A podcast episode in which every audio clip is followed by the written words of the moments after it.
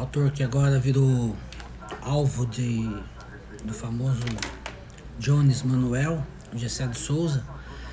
É, ele nesse livro aqui, né, da invisibilidade da desigualdade brasileira, ele fala, usa muito Weber, né, Max Weber e o Bourdieu e também o inglês Charles Taylor.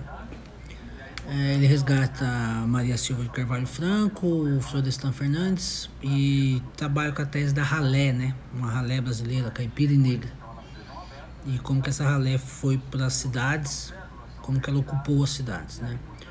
É, aí é uma coletânea, né? Então, quando eu li, é, os textos que não são do autor, para mim, foram os melhores. E é uma espécie de um levante quanto à ciência social é, feita com base em dados. Vale a pena para quem quiser ler.